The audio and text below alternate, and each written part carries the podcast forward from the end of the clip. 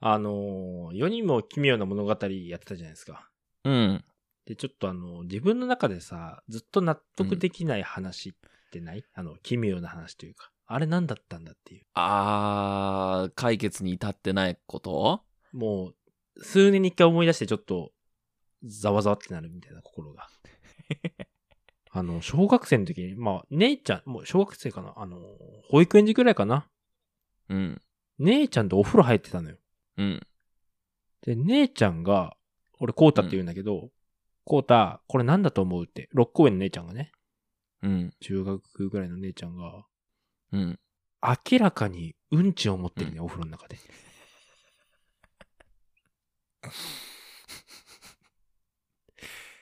こうた、これ何だと思うって。で、俺は、うんうんちでしょって。いや、うんちでしょもう、まあ、おかしいけどね、今となってはね。そう、今だっておかしいんだけど、うんそしたら姉ちゃんは違うよっていうの。え もう一回考えてごらんって。なんで突き返されてんの、とわん。赤ペン先生みたい。でもう一回考えそのてごらん。どう見てもうんちなのよ。どう見てうも。ん。で、うん。俺悩んだ末に、うんちだよねって言ったの。もう一回ね、そう。考え直してね。そしたら姉ちゃんは、はぁ違うよ。って言って出てっちゃったのね。で、うん。そのままずっと来たっちゃって、うん。もう聞けないじゃん。そんなこと恥ずかしくて。いや、聞けないね。確かに。姉ちゃんはお風呂でうんちして俺にクイズ出してきたってさ、謎だしさ。いや、そんな、ちょっと、すまあね、コリちゃんのお姉ちゃんに言うんだけど、そんな頭おかしいやついないよな、この世に。なんかどうしたらいいかわかんなくて、これ、これを。もう家族に言うのも意味わかんないしさ。だからもう、取っといて、その、まあ、お姉さん、もう、ご臨終間近ですの段階で聞くしかないね。そうか、もう病床で、もう100の、100のコリちゃんのお姉ちゃんと、90何本のお前で。姉ちゃんあれ何だったんだよって。うんちだったのかよ、教えてくれよって。こうだ、もう一回考えてごらん。ピー。姉ちゃんあと、あとね、うん。高校の時に T 君って子がいたのね。 T 君。う。うんで、T 君はあんまり、あの、クラスの目立つ方じゃなかったんだけど、まあいいやつで、うん。まあ、席前だったな、俺の。で、その当時、そのバスケットが流行ってて、はいはい。休み時間になるためにバーってダッシュ体育館ダッシュして、もう5分10分バスケしてたの、みんなで。うんうんそのある日、授業が終わったさんに、俺 T 君が目の前だったからテンション上がりすぎちゃって、バスケやりたかったからさ。なんか、うん。うんパッての、いつも、おい T 君って呼んでたんだけど、うん。その日テンション上がりすぎちゃって、うん。なぜか、うん。おいラーメンマンバスケット行こうぜって言ったのね。で、その T 君、うんあの優しかった T 君がパッて振り返って、うん。それだけはマジって言って俺殴られたのね。なんで T 君どっか行っちゃっ優しいて、 T 君なんかすげえ顔して、うん俺やばいじゃん。うんあれあの優しかった T 君がって思ったら、クラスからなんか参謀みたいなやつが出てきて、 と 誰なんだよ、そいつは。 誰なんだよ。諸葛亮みたいなやつは。おい、グッさん、今のはまずいよって。メガネかけてそうだな。そう、T 君、ラーメンマンでいじめられてたんだよ って。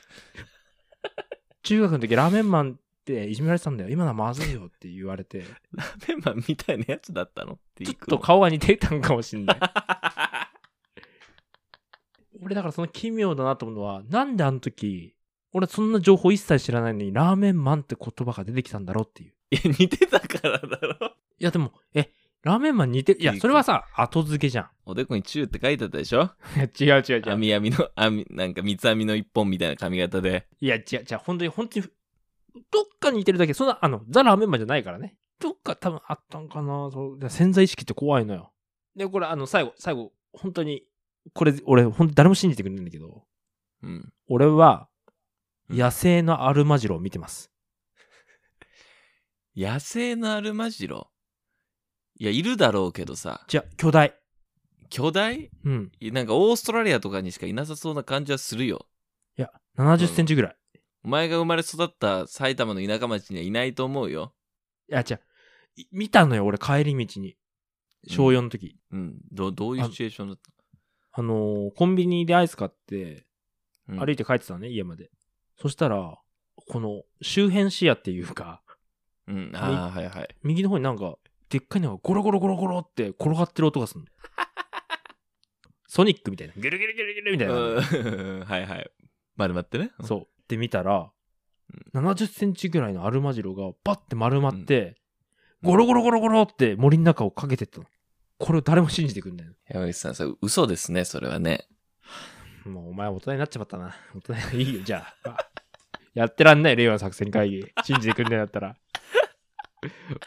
このね、解決してない話。うん。ちょっとあの、みんなの解決してない話を聞きたいので、ちょっとメールね、あったら。そ うもうあの、オチとかかいらない。何だったんだ、あれっそうていう。ね。まあちょっとそのお姉ちゃんうんちクイズは結構衝撃だけどね。いやそう、俺、あ、本当にちょっと、姉ちゃん、聞いてたら教えてくれ。あれ、なんだったん教えだるかい。 メール送ってくれ。どうでしょう ?LINE で、うんちだよって来たら。 どうしてそ、逆に、今度はどうしてそんなこと言い出したんだって いう。 また大きな、大きな疑問もっと大きな箱ができる。 次から次へと疑問が、浦沢直樹漫画みたいだな。あ 確かに。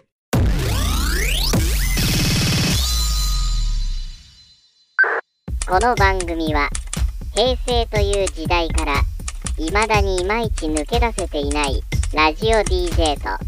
放送作家の男2人が令和での生き方を考える会議のまあなんか議事録みたいなやつである。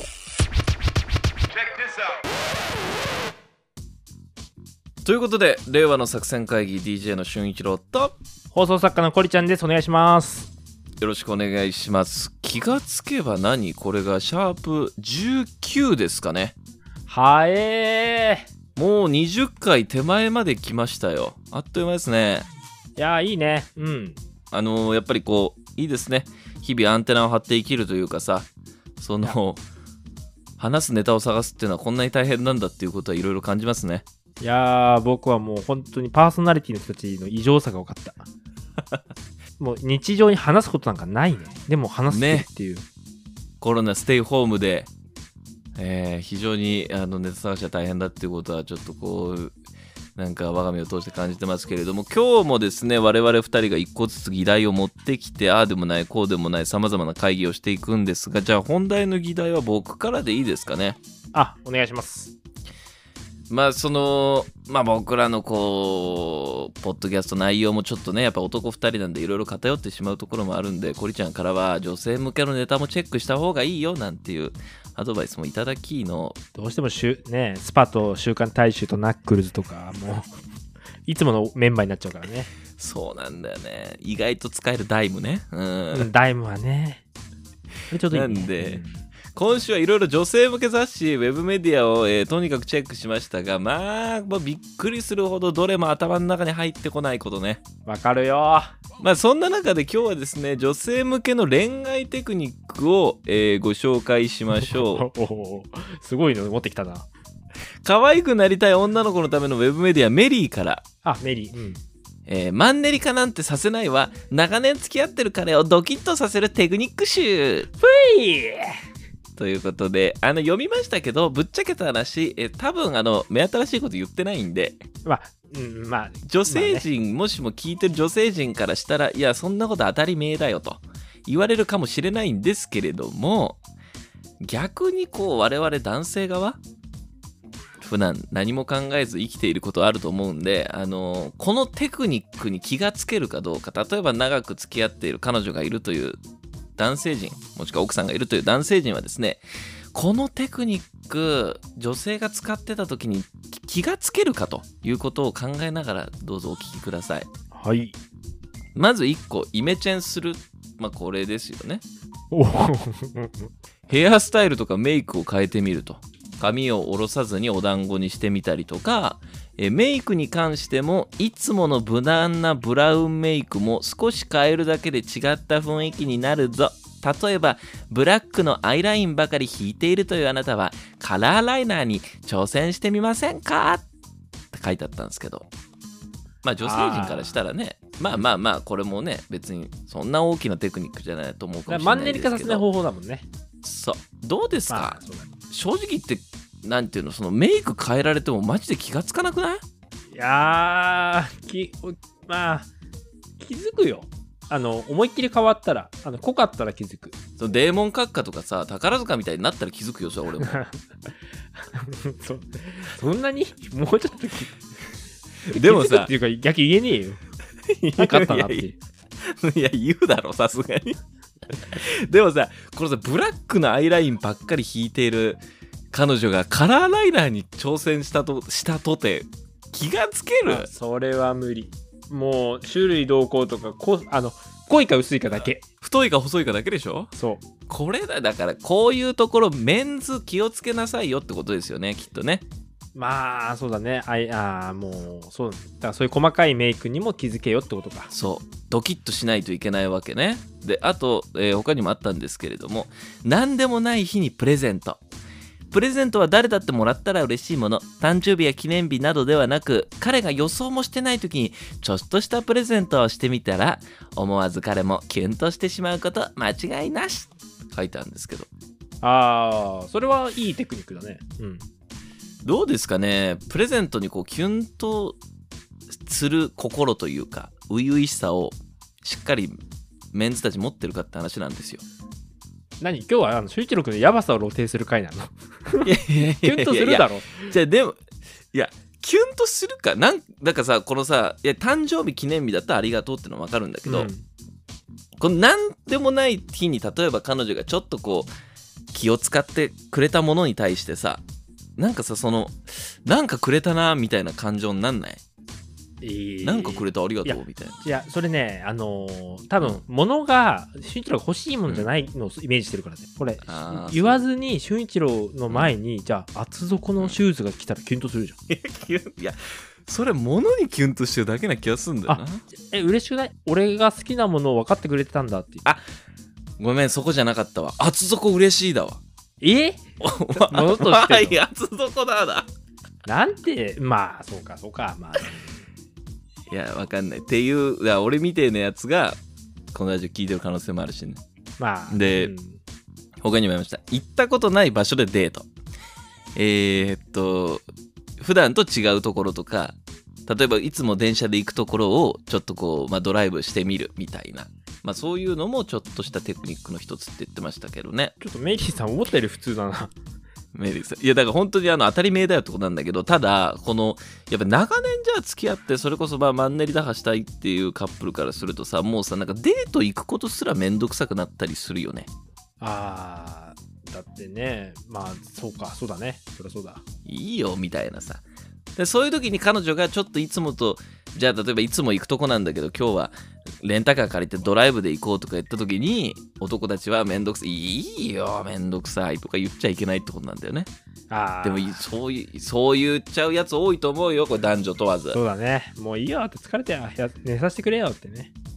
そうそうそうそうあといいやいいじゃん別にいつもいつもなんかそれ電車で行ってんだから電車行った方がいいよとかってそうならないように気をつけましょうねって多分このメリーさんが俺は言ってるんだと思うのねなあ、そうだ。であとこれうん。 4つ目手紙を書いてみるあ、うんうんうん。どうでしょうかこれいいね。まあねまあ嬉しいものではあるよねでその、えーメリー曰く封筒とかラッピングにはこだわってみてって書いてあったんで手紙の中身だけじゃなくてあその他細かいところを見なきゃいけないんだなっていうところ、まあ、ガサツ人間の私は今知りましたよね俊一郎君ビリビリ破りそうだもんな。破る俺さそのさプレゼントのラッピングとかさ結構引き裂いテンション上がって引き裂いちゃうタイプなあの俺もそう。あの、アメリカの子供 ね。おそいうおいそうおいおいってもうこう。おいやった何これ何これ何これビリビリビリアンディで、アンデビリビリィだよバズライトイヤー開けるときのアンディみたいな。 そうそういやなんかそのあっちの方がさなんかいいと、うん、俺もそう。ガシャガシャってしたい。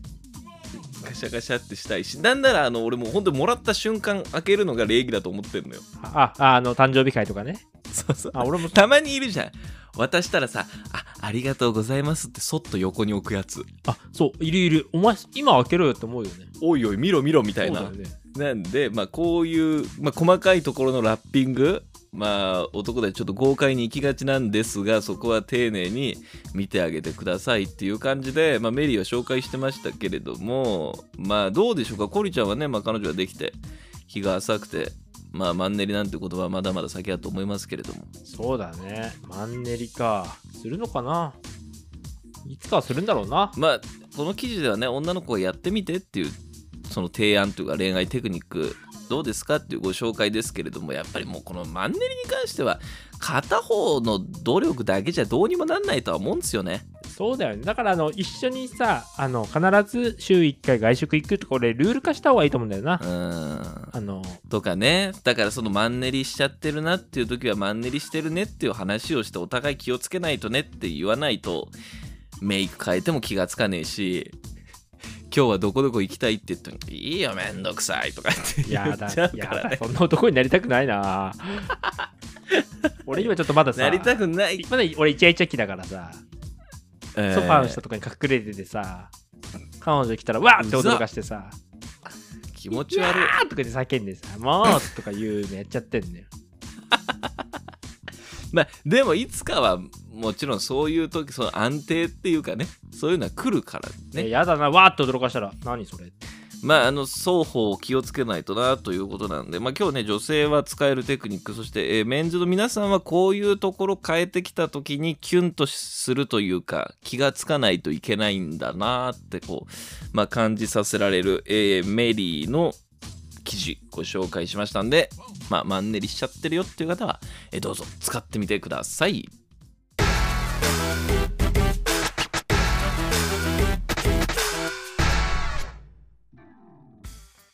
えー続いて僕が持ってきたお題なんですけれども、はい、ちょっとね、あの古い記事なんですけど、うん、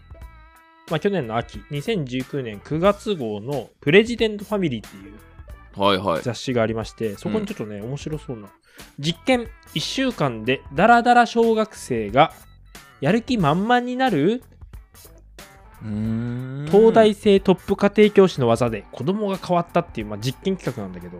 ダラダラキッズたちがね。そう。で、ここ、まあ、うんこのね、あの、勉強を全然してくれなくて悩んでる親御さんのもとに、はい。あの東大生の家庭教師があの出張訪問する企画なんだけど、うん。でまず1人目のねうん。小3の夏音ちゃん、夏音ちゃん。えー夏音ちゃんは妹たちとの遊びが楽しくてついつい宿題が後回しにはいはいはい。お母さん曰く、うん。えー妹たちと4人でごっこ遊びをすることが多いとかあらら人数が多いので配役に困ることはないみたいですねって夏音ちゃん、妹たちと遊んでる場合じゃないのよ。宿題よ。であのやっぱ寝る前にやるべきことをやらないうちに、うんエネルギーが切れてしまう感じがするとお母さんが悩んでるなるほどね。夏音ちゃまんあわかるよねまあわかるわかる。普通かもしんないね。でそこに来たのが長倉先生長家庭教師東大長倉先生。でこの先生のこのねやっぱ子供たちへのメソッドって俺たちも使えるなと思って、はい。はい。えー長くそんな夏目ちゃんに長倉先生が施したし作戦が何まず、1番時間割を決めて見える化、うんうん。寝るまでに終わらせるといった言い方では漠然としていて子供には伝わらないと、うん。時間割っていうのはよくできたシステムだから、うん。家庭にも取り入れろれろとああ、何時から何時とかそういうことか。そうそうそうそうもうこれで区切ると、うん。で次課題は1つに、ほえー宿題をさっさと終わらせて、う。うん。家のことを手伝うって大人にはさ一連のことには思えるけど、うん宿題と家のお手伝いって別の課題じゃん確かに。だから言い方を宿題をまずしなさいとまず宿題をやると。はい。そうっていうこのしっかり課題を分けてあげることで集中力が身につくとうね、ーん。でまあい次はあの今まで俺たちも言ってきた、はいご褒美は効果的にっていう4番お母さんのフォローも大切ほうほうほえーできたかどうかのチェックはお母さんがしてくださいと見ていてくれるっていう感覚が大事だとう。なあ、なるほど。親が見てるよと。そうで、まあ、これ1週間したらもうな夏音ちゃん宿題うんもうどんどんやるようになって、あら、夏音ちゃんできる子じゃない。そうだからまあもともとね、うん。あのー多分そういう素質はあったんで、まあ、素晴らしいお姉さんに会えたからメンターに会えたからあの成長したんだとあ思うんいだいけでど、すね。問題は次よ次。次何次のね男の子吉成くん吉成くん。こいつつわものなの強敵なんかちょっとね見た目ねまあちょっと失礼を承知で言うと、うんあのハリー・ポッターのダードリーみたいなちょっと悪ガキの匂い がすあるうわ、ぽっちゃりした感じだ。そうでお母さん曰くとにかくだらしないとうわーいるよな部屋の片付けもしないよ忘れ物も多い落とし物も多い学校の宿題をやらないどころか宿題を持って帰ることすらしない吉成最低なやつだなで吉成君1年で鉛筆を2ダースもなくしましたねとお母さんが言うとすかさずよ横にいた吉成君が異を唱えた、うん3ダースだ ようるせえ吉成サンダースだけどやっぱだこいつってさあの頭良かったりするからドラマーに憧れて、うんドラムのレッスン受けたりとかパーカッションの練習は毎日やってるとそうなんだ好きなことはやるんだそうで理科の、えー実験も大好きでサイエンスクラブに通ったりあープログラミングとか学んでるじゃあ本当にそのもう全てにおいてやる気ないじゃなくてお勉強とか身の回りのことになると途端にダメな感じなんだねそうでやっぱこういう子ってテストの点数悪くないんだよあそうなんだ厄介だな、うん、吉成宿題をしないからしないし忘れ物を置いため成績表はいただけないとうんうんうんあのテストの点はこう通知表載ってんだけどテストの点いいんだけど、意欲の欄全部ダメなのね、吉成はあれかなじゃあそのあれでしょ戸塚ヨットスクールかなんかに入れられるのかな違いますあのでここに東大大学あごめん東京大学大学院の、えー二宮先生が行きますとあ先生が来るんですねちゃんとね、うん、二宮先生の作戦まず細かいことには目をつぶると、ああなるほどそう吉成君の部屋めっちゃ汚いのよあちこちに駄菓子おもちゃ理科の実験機って散らかってるだが二宮先生は意外なことを言う、うんえーどこに何があるか分かっていれば散らかっているのは悪いことじゃないよとほうほうほういろいろなものがいっぺんに目に入るとインスピレーションが湧くタイプもいますからねうーんうん理解あるよね意外と先生優しいねそうその子なりの学びもあるから細かいことに目をつぶってくださいと次が勉強の本質を伝える勉強する意味は何か勉強するとどんないいことがあるのかを納得させると、ああで二宮先生も昔、うんあの丸暗記してたのでずっと何でもかんでもはい。でも解き方は知っていてもなぜそうなのかは全く理解してなかったのあるよね、そういうことね。そうで覚え次るのだけね作戦が、うんそうそうそう次がポイント制を採用ポイント制。うん。あのこの吉成君ずっとゲームやってるからこういうゲーム好きな子にはポイント制がいいんだってはーいはい。あの勉強そのものをゲーム化して何々したら1ポイントでうんでたまったらなんかご褒美あげるとかああ、いいね、いいね。で最後は小さなことでも褒めるとできなかったことが一つでもできたらすごいことなんですと二宮先生褒うめる、ん。やっぱ褒めなきゃいかんね。でこの二宮先生はい。のメソッドを1週間やってまたね取材班がこのお吉成君の家へ行きましたどうなった吉成お母さんが沈んだ声で言う全然できてないんですダラダラしてるのが変わらないし まさかの全然変わらないのよ吉成すごいよダねドこれリー坊や。でダドリー坊や何やってんだよ。俺普通さこういうのって1週間後ですめっちゃ変わりましたが普通じゃん普通そうだよ。全然変わんないんだって。いや 俺やっぱこいつつわもんだなと思ってもうソファーでゲームやってる写真載ってんだけどこいつつえーと思ったんだけど二宮先生ここで慌てないのえあの一つでもできるとこを見つけて褒めたんだよここで二宮先生怒らずにえすごい。もう1週間続けてみてくださいって言ったらそし吉成君じゃあやってみるって言ってうん。え2週間後にまた行ったのねおうそしたら今度は成績が伸びて、だんだあん変わってったんだって。えー。だから、まあ、吉成君の場合は、この習慣が身につくのが遅かっただけで、そうか。ここでね、二宮先生は諦めなかったんだよね。偉いわ。さすが先生。そう。あの、 ここで切れずに戸塚ヨットスクリーンに入れるなんていうね。もうダメだ。諦めよう。トツカットスクールだ。お前はってじ言ゃってなるかっ。たわの、このね。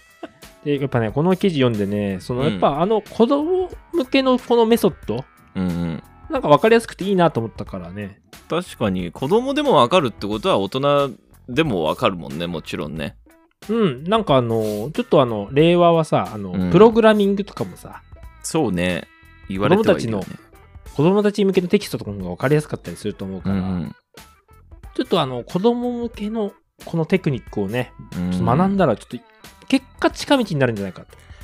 あとさそのさっきの初音ちゃんにしろさ吉成君にしろやっぱ子供相手でほらまあ俺も塾の講師をさ大学時代やってたからさ子供って一口に言ってもみんな違うじゃん大人でもそうだよねあ、そうだね。社会人部下に対してもさこの子にはこうした方がいいとかこいつは褒めないとダメだとかありますからねそうだね。うん俺もやってたけどね、塾の個別指導の教師。おうどうでしたか全部ハイテンションで、やっぱ嫌われてた よ。よくないね。ダメだ全ね。部そうそうだね合わせてなかったんだよ。勉強嫌いな子が来るとこだからさ、個別指導って。そこでハイテンションのねさあ、今日も行こうぜみたいなテンションだったからさ。古き良き FMDJ かよあの、ちょっとあのー林先生とかがさ、注目されて始めた時期だからさ、うん ちょっと自分に酔ってたんだろうね。 教えることにね教えることに。いやだからそうねすごいねちょっとその記事あれだね5年後も主体してほしいねあ、いいね。 5年後10年後 そうだね。面白いね。吉成君の将来見てえもんな。吉成君すごいことになってるかもしれないしね それかめっちゃ荒れててね。結局ね「よう二宮」っつっておいっつっバット肩に担いでて。で、そこで二宮先生が、あの時間割り表を出すんだよね。こんなもんいらねえよって。 吉成君って言ってバットが似合うねってすかさず褒めてあげ てあ、二宮、てめえの褒めにはもう飽きたんだよっつって、胸ぐらつかんで、ほら、涙が出てるって。綺麗な心を持ってる。褒めるのはもうやめてくれよ二宮いやー見たいねちょっと10年後期待ですね初音ちゃはんい、吉成君、ねこれちょっとあの、このね、ちょっと吉成君の悪ガキっぷり、本当に気持ちよかったんで、ちょっと見てみてください。あの、このプレジデント、去年の秋号。 ちょっと見てみますはい。ということで以上です。はい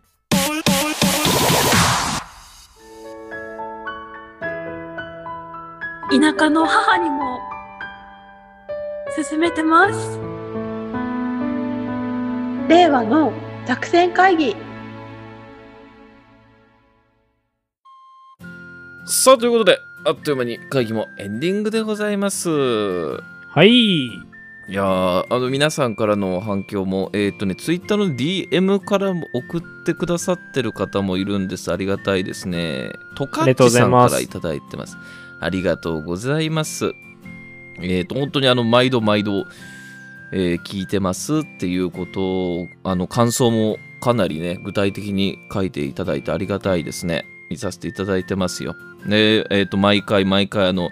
コリちゃんが最高に面白いです。嫌なことが一気に吹っ飛びます。ありがとうございます。次回も楽しみにしてます。って熱いメッセージもいただいてますよ、コリちゃん。あ、ありがとうございます。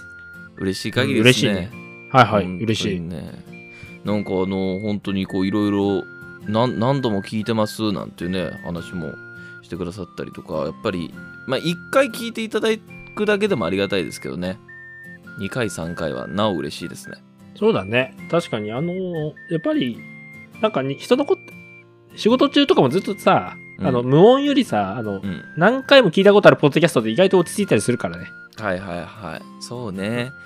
だからこっから先はあのうお店とかでねかけてほしいね蕎麦屋さんとかでねああ、そしたら嬉しいね。かっこいいね、それね。あれっていうあれこれはってあそうなんですあのうちの主人があのこのポッドキャスト非常にハマってましてお店でもかけちゃうんですよ ねえ私ですよえー、もうさ、はい20はもうすぐ行くからさ、単純計算で30分かける20だもんね。まあ、10時間はそうだよね。かけられますよだからもう営業にはちょぴったしだよね。うん。一営業いけるしねまあそうだ毎日同じ20回が流れるけどね そうだね。ああ、ダイムね、とか言いながらね。また今回、ああこの回はそう、ダイムの記事だったな、とか言いながら、そば打ってもらいたいですけどね。ああ、そう、ちょっとそれ目標にしよう。どっかで、ちょっと、俊一郎のお膝元のさうん、千葉で頼むよ。そうだね。ちょっとね、あの、ぜひともうちの店で、ポッドキャストかけてます んで。俺、でも、飲食店で流れてる音、ポッドキャストだった経験ないからね。まあ、そういうところも採用してますっていうのがあれば嬉しいですが、皆さん、ぜひとも、えー聞くだけでもいいですし、さらに感想とか送っていただければ嬉しいです。感想は DM でもいいですし、令和の作戦、アットマーク、gmail.com、こちらでも大丈夫なんで、まあ、なんやかんや、メッセージ、質問など送ってきてください。ということで、もうあっという間に次回はシャープ20ですね。あ、本当だね。ぜひぜひ、あの、続いてはシャープ20でお会いしましょう。バイバイ。バイバイ。